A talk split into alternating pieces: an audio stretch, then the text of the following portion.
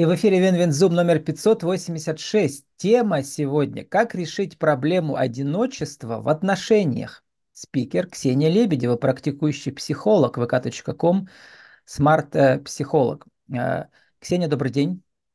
Добрый день, Влад. Ну, у нас продолжается весенняя неделя. Как так получилось случайно, что на этой неделе все три моих героя-эксперта связаны с проблемой отношений.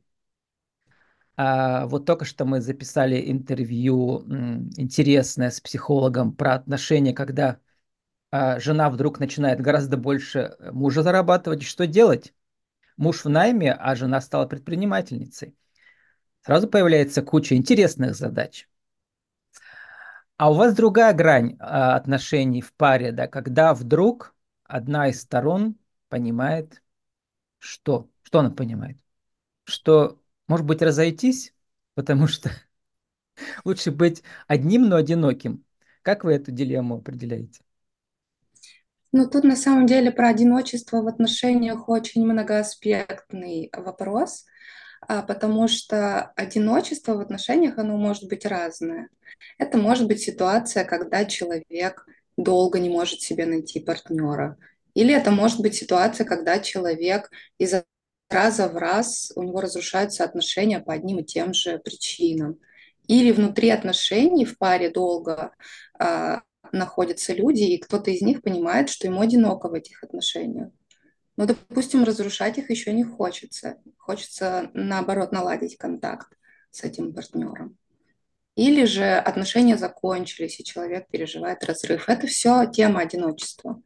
Вот все эти аспекты, это все про одиночество в отношениях. Сейчас вот мы разберем разные аспекты одиночества в жизни, в отношениях. Но сначала я слыхал про это понятие, но вы очень интересно про это написали и вообще, как это связано с профессией психолога. Расскажите э, нам и слушателям подкаста про этот эффект. Дэнни Крюгера я говорю, ну в смысле Даннинга Крюгера. Вы имеете в виду про эффект, когда да, да, да. менее квалифицированные да, да, да, да. специалисты а, считают, что они более квалифицированы. Но это же не моя тема, с одной стороны, но с другой стороны могу и рассказать. Вы про это пишете вас за дело, потому что действительно даже у меня среди моих героинь э, прямо десятки есть, э, они называют себя психологами, на самом деле они не психологи, они эзотерики. А вы да. точно психолог, не эзотерик, вы это подчеркиваете сто раз. Я это подчеркиваю, да. Ну вот, про этот эффект интересный, потому что это очень такая интересная грань, да? Ну, а, я считаю, что в каждой профессии, э, будь то психолог или будь то эзотерик, э, потому что э, эзотериком тоже не просто быть, я считаю, что это тоже профессия. А, там или массажист, или косметологи, или диетологи, психологи, любая профессия, в ней человек должен быть специалистом, профессионалом. Он должен иметь какое-то образование и все такое прочее. И а, меня как специалиста в моей области, в психологии, несколько напрягает а, тот факт, что психологами называют себя люди, не имеющие высшего образования психологического. Меня это задевает, потому что я считаю, что психология – это сложная наука, это сложная профессия. Здесь важно иметь э, какую-то базу. А хорошую. вот этот эксперимент, э, благодаря которому появился эффект Даннинга-Крюгера, да. перескажите коротко. А, ну, там были проведены исследования в группах разных э, специалистов в разных областях.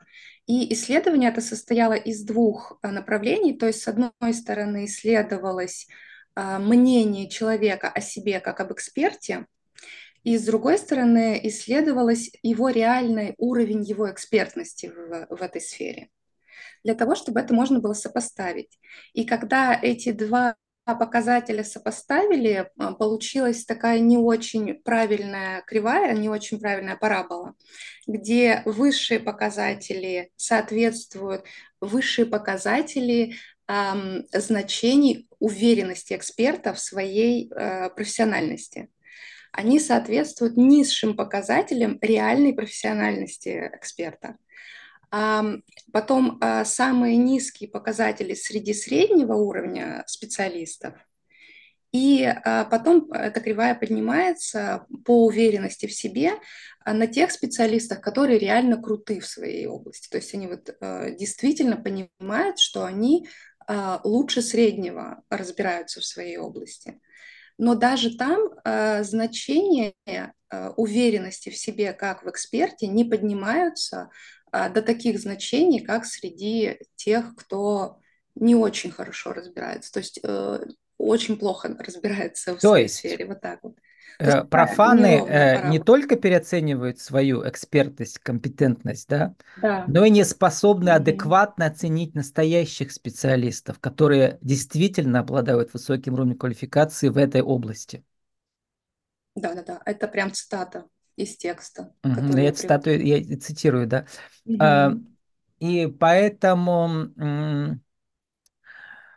главное, как бы мы же ничего не отвергаем, мы главное говорим, да, надо приходить к своему специалисту, и вы это сравниваете с лестницей, прямо там фотографируетесь, потому что я человек, который занимался коучингом по английскому в 2000 в Москве, я знаю, да, также всегда говорил, что нужно искать своего коуча по английскому так же, как психолога, пробовать разных, с кем комфортнее, с кем ты слышишь, что твоя душа растет и как бы интеллект, с теми работай. Расскажите, как найти своего психолога, потому что вы про это тоже подробно пишете. Да. Ам, Ну, я считаю, своего психолога найти не так просто на самом деле, потому Мгм. что а, если следовать за отзывами, то мы все люди разные, у нас у каждого разные отклики на разных людей. То есть мне может очень близкая подруга посоветовать специалиста, я приду к нему, и он мне не подойдет, потому что для нас э, разные аспекты важны. И поэтому э, психологов важно выбирать по каким-то базовым вещам, ну вот типа образование, опыт, еще что-то, и потом уже прислушиваться к себе. Но обязательно идти к психологу, познакомиться с ним, э, послушать себя, какой отклик на этого специалиста. Обязательно должно быть комфортно, обязательно должно быть безопасно, обязательно должно быть ну, какой-то контакт, доверие, э, какая-то не знаю, искра, вот какая-то химия такая Не должна надо произойти. бояться пробовать разных экспертов. Прямо, если нужно, и 5, и 10 человек, да. Да, я в этом убеждена, что не нужно бояться, и если вы приходите к специалисту, к психологу и понимаете, что он вам не подходит, ничего страшного. То есть об этом важно просто и себе сказать, и специалисту, что извините, вы мне не подходите. Просто э, мне ну, некомфортно с вами.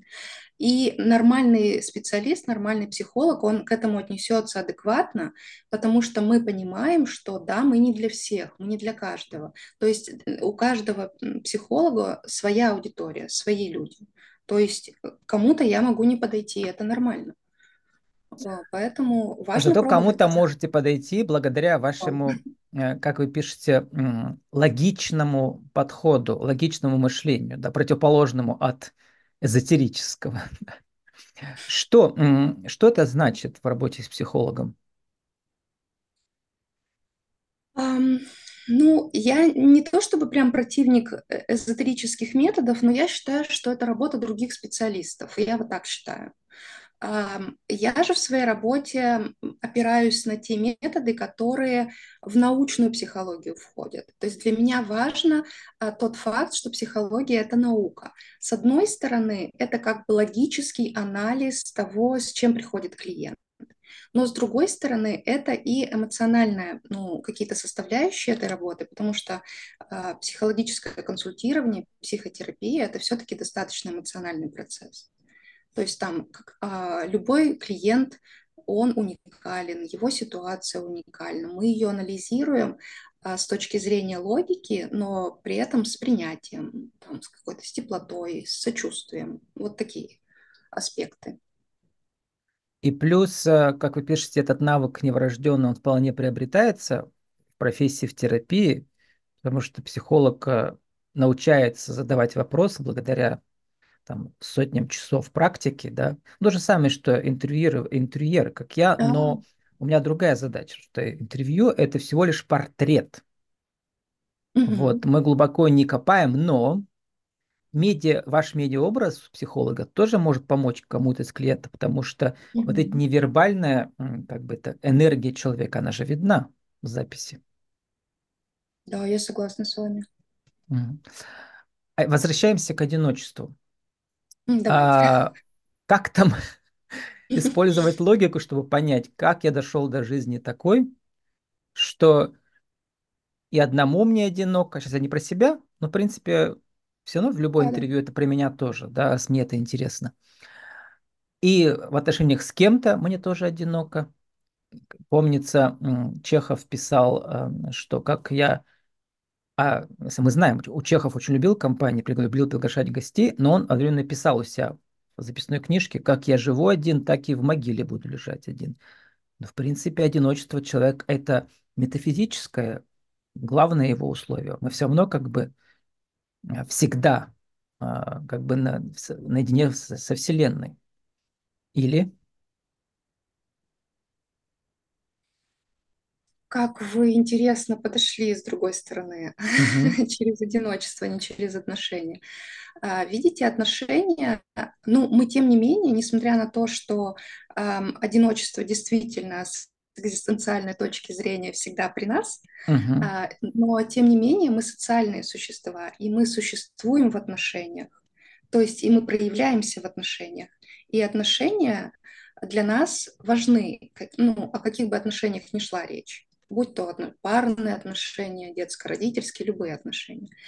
И отношения, они работают так, что мы а, в них проявляемся, и мы понимаем в них а, какие-то наши проблемы или задачи. То есть, когда в отношениях возникают какие-то проблемы, человек идет их решать через себя. Я считаю, что проблемы в отношениях важно решать через себя, и только так их можно решать. А, поэтому, а, когда человек испытывает одиночество в отношениях, а, тогда возникает огромный спектр вопросов к нему.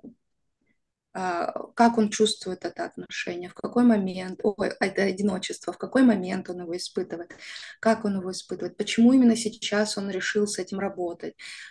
И, в общем, очень огромное количество вопросов, которые нужно исследовать, прежде чем понять, как решать эту проблему именно с этим человеком.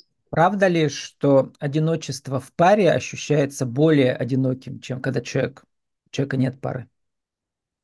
Ну, это же так субъективно, как можно так сказать? То есть какому-то человеку очень одиноко одному, а какому-то человеку очень одиноко в паре.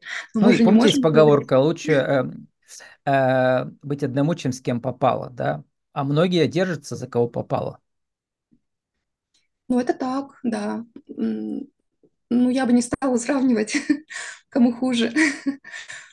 Мне кажется, вот те, кто в паре и чувствует себя одиноким, э, это может быть, ну ладно, не хуже, это более сложная задача, наверное, да? Это может быть болезненней, это может быть эм, э, кризисней, вот как э, более кризисно восприниматься такое одиночество. Это правда, да.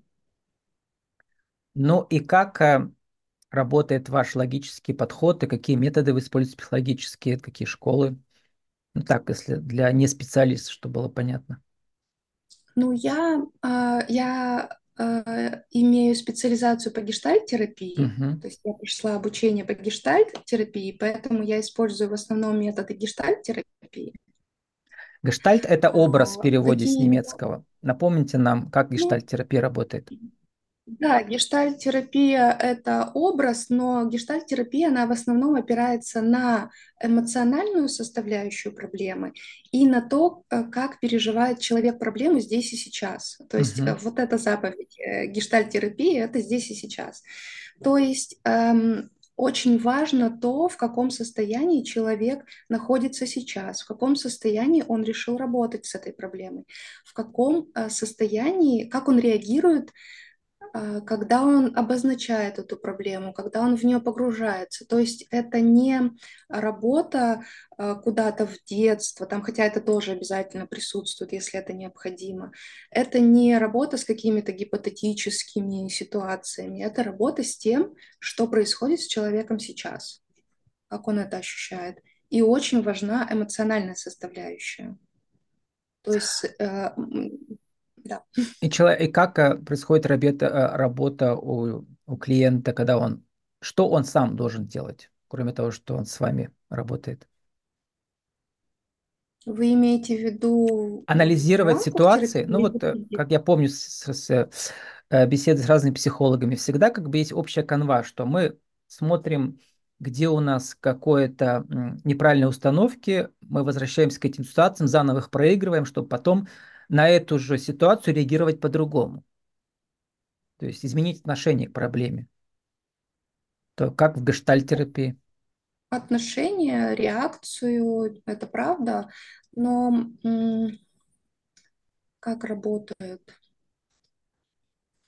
Человек должен э, сам тоже заполнять какие-то журналы. Вот я помню, в разных методах есть поведенческие ситуации. Ну, если это поведенческая терапия, возможно, я к таким методам не прибегаю обычно, Угу.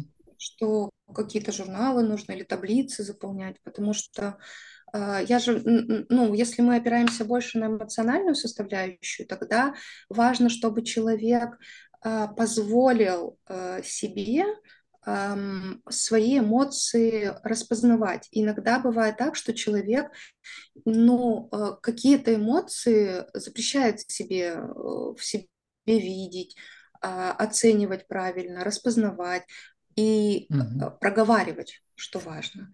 И вот здесь важная работа, чтобы человек наконец-то себе это разрешил. И тогда можно будет это анализировать.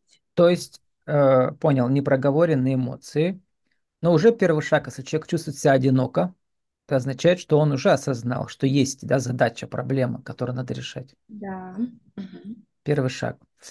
Вот. Э, а с вами, как если коротко эти шаги перечислить, какие, через какие этапы вот по этой лестнице он пройдет, если коротко их можно перечислить? в виду по лестнице в терапии? Да, в терапии. Угу.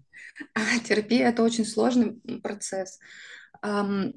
Сначала человек приходит с запросом, и мы этот запрос исследуем. Но а, бывает такое, что мы этот запрос исследуем, уточняем, формулируем и начинаем с ним работать, а бывает такое, что мы начинаем запрос исследовать, и выясняется, что э, он где-то около э, реальной проблемы, запрос. Угу. И вот когда э, в отношениях ну и когда с темой отношений приходят люди, это очень часто происходит, потому что э, человек приходит с запросом про отношения, и когда мы начинаем его уточнять, оказывается, что запрос лично про человека. Это очень частая история. Ну, то есть а, он как бы винит других, а на самом деле все другие это лишь отражение твоего видения мира, да? А, я бы не так э, сформулировала, я бы сказала, что в отношениях проявилась какая-то проблема, он ее заметил пришел угу. с ней, с тем, как она проявилась в отношениях. И когда мы ее начали уточнять, эту проблему, оказалось, что она внутри него. Угу. Ну, вот условно говоря, очень условно говоря, если женщина приходит и говорит, я давно одна, вот у меня давно нет мужчины. И э, вот такая проблема. Мы начинаем ее уточнять, и оказывается, что у нее, допустим, низкая самооценка. Это очень грубо сказано. Угу. Ну, условно. И тогда мы работаем с низкой самооценкой. То есть это нормальное явление когда Понял. запрос нужно уточнять. Маленький экскурс в эзотерику. Вы ее не любите? А я тут... Я ее люблю, просто я считаю, что это не моя Нахожусь в процессе личностного роста, и мне это интересно. Значит, вот там такое, а, как бы, что внутри, то и снаружи.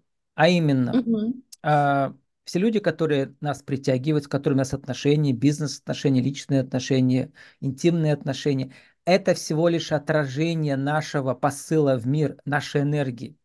Ты притягиваешь тех, э, которые помогают тебе, ну, как бы описывают твою, что ли, да, вот внутреннюю э, сущность, да, помогают тебе решать твои проблемы внутренние и так далее.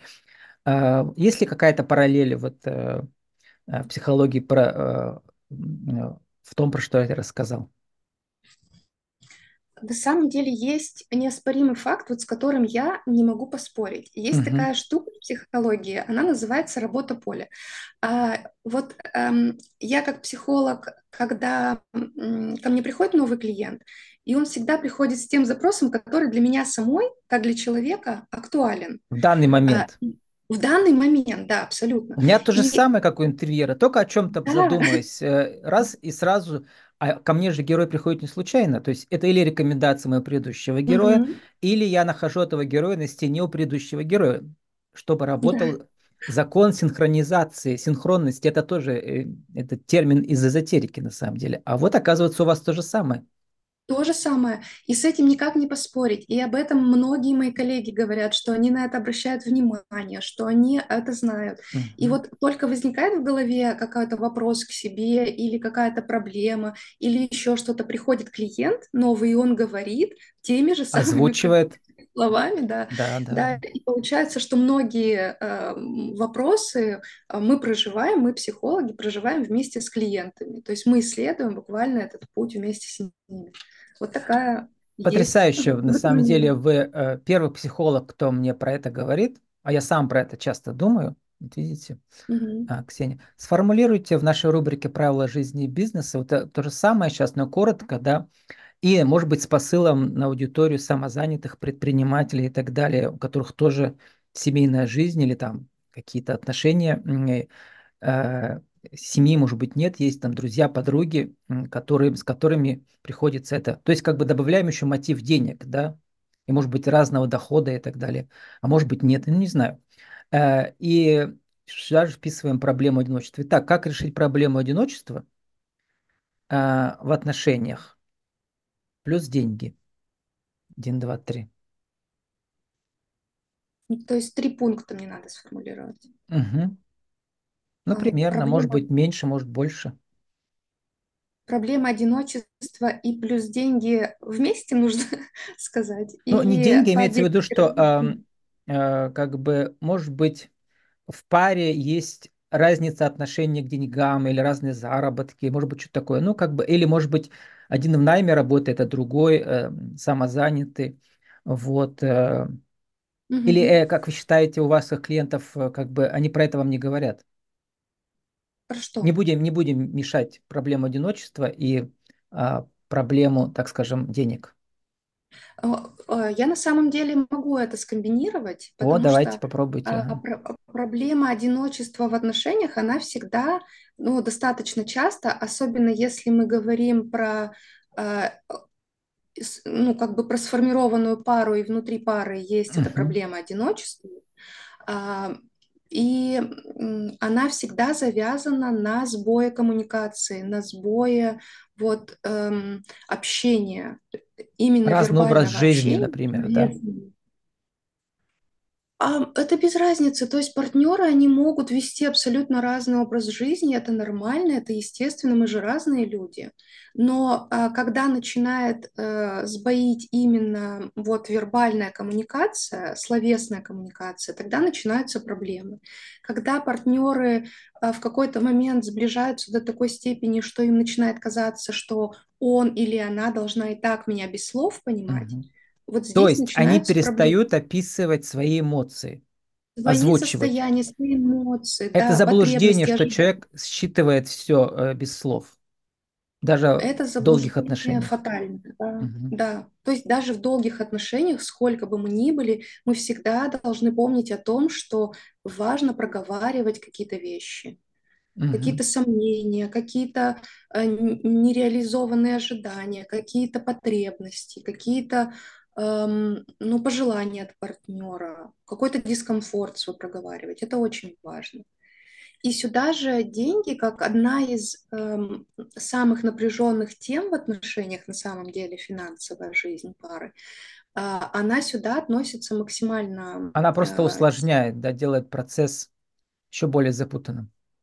но она есть, она в любой паре есть этот момент. То есть э, сексуальная жизнь, финансовая жизнь, какая-то социальная жизнь, это вот три э, такие прослойки, которые важно обсуждать всегда. То есть про Мгм. финансовую жизнь в паре очень важно а, уметь а, разговаривать, уметь ее Причем обсуждать. разговаривать правильно, как я помню с каких-то интервью с другими психологами, мы не говорим там типа эм, то, что ты сделал, это плохо. Мы говорим, когда ты сделал то-то, я почувствовал то-то и то-то. Правильно? Это э, я послание, да, это Мгм. важнейшая техника в любой коммуникации, когда мы начинаем говорить а, а, с партнером не, с, не в, э, во втором лице, что ты такой-то, ты Мгм. сякой-то, а в первом лице, что я расстроена, я там разочарована или еще что-то, там какие-то свои состояния. То есть Или мы не оцениваем ожидала... партнера, мы а, описываем, оцениваем свои как бы эмоции, да, от этого, от, а, от, это, Ну от да, этих, от этой коммуникации. Вот. Но, безусловно, у нас есть все равно какая-то оценка. То есть мы можем ее проговаривать, но только вот из этого, из, из я послания. Мгм. Ну и м, можете как-то сформулировать коротко, м, наверное, это невозможно сформулировать, но все-таки как быстро выйти из одиночества? Именно О, это быстро, всегда по-разному. эффективно. Это же по-разному, в зависимости сти- э, от того, а, какого плана это одиночество. Вот то, о чем я вначале говорила. То есть оно же может быть разное. В зависимости от готовности человека сейчас э, что-то менять в своей жизни, в своем сознании, в ну, вообще вот в окружении. В зависимости от того, Вот про насколько окружение. Многие говорят героине мне, если ей одиноко, она идет на нетворкинг. Все нормально. Там с людьми пообщается, может быть, найдет новых бизнес-партнеров. Вот смена окружения. Первый, первый путь, правильный путь. Ну, эм, я растерялась даже. Но Или на нетворкинг, людях тоже, даже на нетворкинге, там ты выступаешь от имени своего бизнеса, все равно остаешься одиноким. Я имею в виду ме- ме- метафизически. ну, во-первых, это какая-то ситуация такая немножко на надлом, мне кажется. То есть, если мне одиноко, я замкнута, и мне нужно сейчас пойти на публику, это же немножко надлом, и я, ну, как бы через себя переступить. Да. Не мои методы. Мои методы, они Сначала нужно более к вам э, зайти на полпути, да. Сначала нужно к себе зайти. А что я хочу? А почему мне одиноко? А почему вот сейчас критично одиноко стало? А чего бы я хотела? Как бы мне было комфортно? То есть чего я вообще Мгм. жду? Что мне поможет? Вот с этим надо определиться. И когда мы это определяем, а это не всегда ясно. То есть это Да. не всегда так. И может зан- занять много времени. Это Но, в принципе, в теории возможно, что у человека там нетворкинг 4 недели, он к вам придет, и вы сможете его уже как-то перепрограммировать, или как это назвать? Я никого не программирую. Я помогаю человеку Вот, сформулируйте правильно, собой, что вы делаете. с самим собой найти контакт для того, чтобы понять, в чем он нуждается, то есть свои потребности. Когда потребность ясна, тогда э, человеку гораздо яснее, как он ее может удовлетворить. Мгм. Это как в Вот маркетинге, потребность... кстати. Когда мы выясним потребности клиента, то мы начнем, начинаем понимать, как их удовлетворить. Очень похоже. Ну, маркетинг это же тоже какой-то аспект э, психологии там Да, да. большой в Там большой, да. По- Там много строится Поэтому на психологии. Да, поэтому и, а, конечно, и в психологии также. То есть пойми себя, и тогда поймешь, что тебе нужно и как это получить. А может, также. а может, ну их эти психологические заметки пишите вы. Может, пора книгу засесть писать? Будете писать книгу?